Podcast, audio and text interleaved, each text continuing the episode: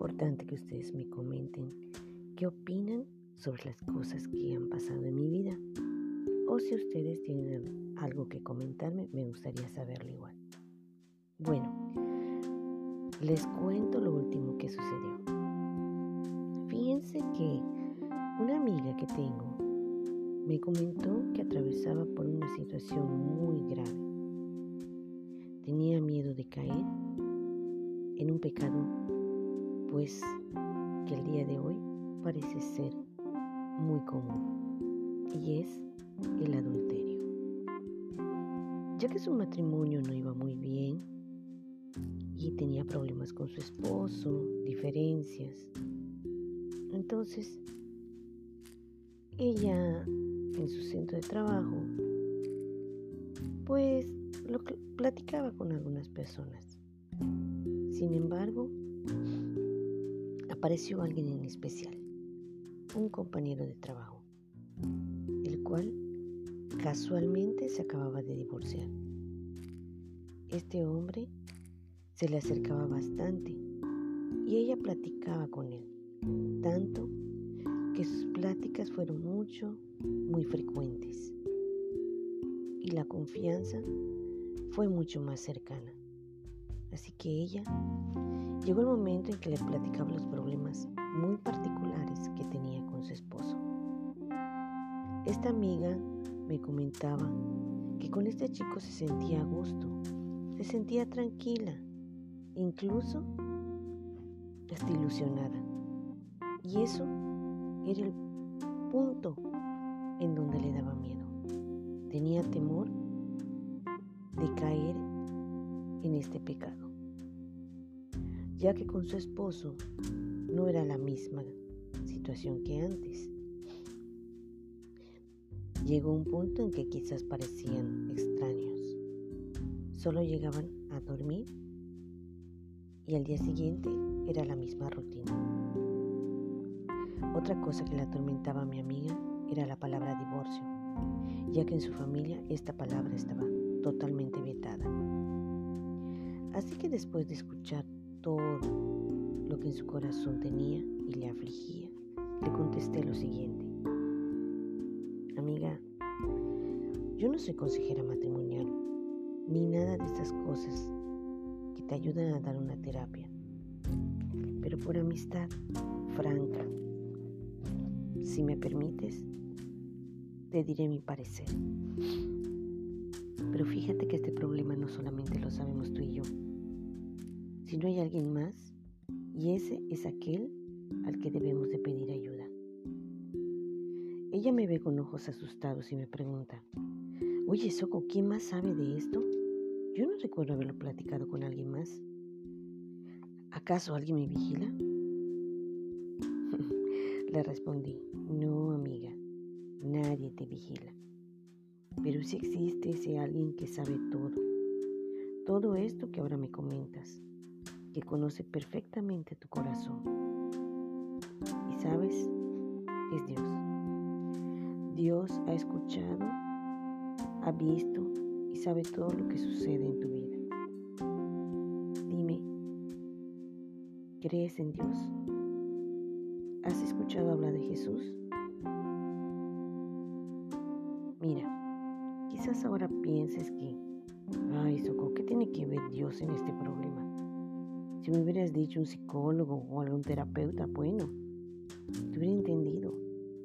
Pero Dios, ay, por favor. Bueno, quiero decirte que el centro de todo esto, el inicio a la solución de tus problemas, es Él, precisamente, es Dios.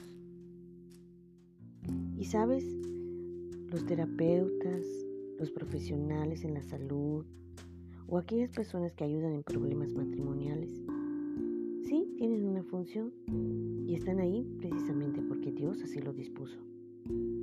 Así que cada paso que tú des y por cada cosa que tú veas, Dios ha puesto su mano. De hecho, el que tú me lo estés comentando en este momento es precisamente por eso.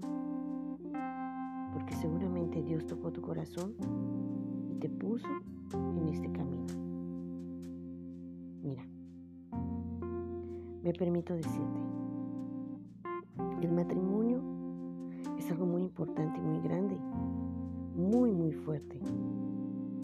Quizás las leyes humanas no le den la importancia que se merece, pero Dios sí se la da.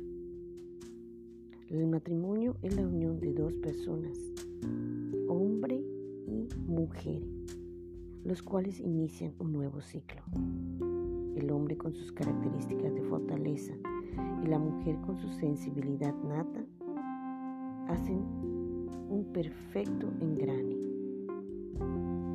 En la Biblia está Génesis y en el capítulo 2, versículo 24 dice, por eso el hombre deja a su padre y a su madre y se une a su mujer. Y los dos se funden, se funden en un solo ser. Esto es comprobable, comprobable físicamente, biológicamente y espiritualmente. Dime si no es verdad. Así que de esta manera ya son un solo sentir un camino que llevarán uniendo sus cualidades y de esta forma luchar en todo momento, amiga. Disfrutan sus logros, se apoyan en sus dificultades, pero ¿sabes quién les da la fortaleza necesaria? Dios. Si ese matrimonio está cobijado por las manos de Dios, no te digo que serán como suelen o suelen ver en las películas, felices por siempre, o que jamás tendrán problemas, sino que con ellos estará quien aquel que los protege, los cuida y los defiende cuando surgen todos los conflictos propios de un matrimonio, desde el más pequeño hasta el mayor. Mira, en Eclesiastés 4:12 tenemos una enseñanza y dice, hombre más Dios, hombre, Dios, mujer, hombre, Dios, mujer, Dios.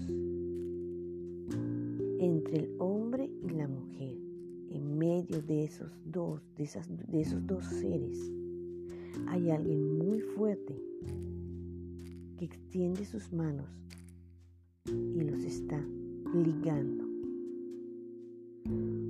Uno solo puede ser vencido, dice la palabra de Dios, pero dos pueden resistir. Pero el cordón de tres dobleces no se rompe fácilmente. Y esto es cierto y comprobable. Mientras más fuerte sea una cuerda, difícilmente algo la podrá romper.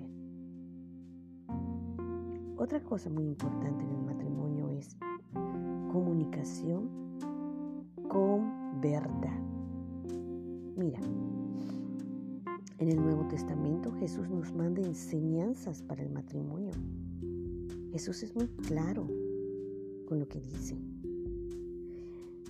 Y esta carta a los Efesios en el capítulo 5:33 dice, cada uno de ustedes ame ame también a su esposa como a sí mismo y que la esposa respete a su esposo.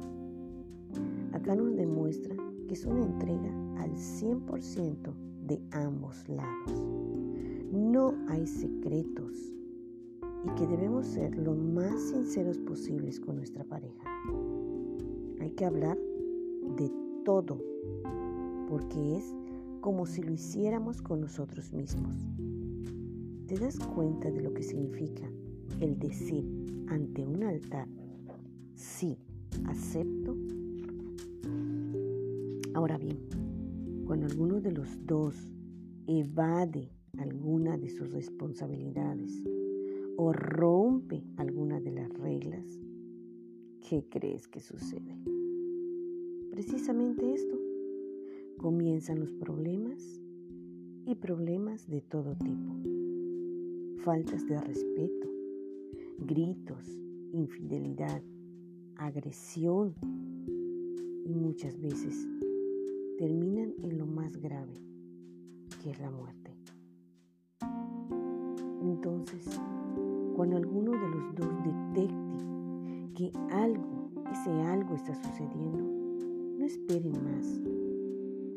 Hay que hablar con la pareja, retomar la relación, ver qué se puede arreglar. Algo muy importante, aceptar las culpas de cada quien, reconciliarse uno a otro y comenzar de nuevo. Pero el inicio debe ser real y alejarse o romper con lo que antes dañó la relación. Lo que yo te puedo aconsejar es, acérquense a Dios, lean su palabra. La Biblia, amiga, la Biblia es el diccionario más perfecto para la vida de cualquier persona. Pero ¿Sabes por qué muchos no lo leen? Porque el ser humano cree y sigue creyendo hasta el día de hoy que puede solo.